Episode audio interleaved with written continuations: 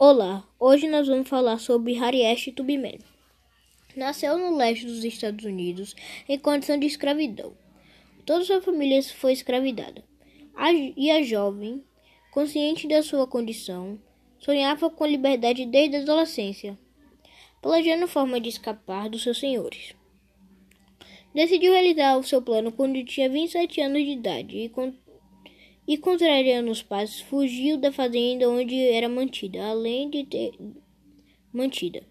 Além de ter conseguido escapar, aos poucos foi planejando e realizando viagens de resgate para ajudar também a sua família, amigos e conhecidos.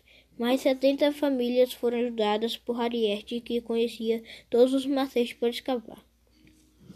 Durante a Guerra Civil Americana, ofereceu-se para servir.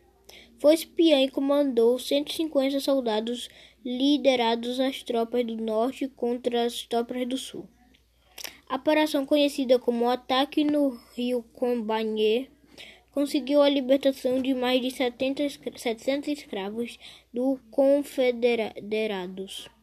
Tornou-se um símbolo americano de liberdade e coragem. Seu rosto passará a estampar a nota de 20 dólares no ano de 2020.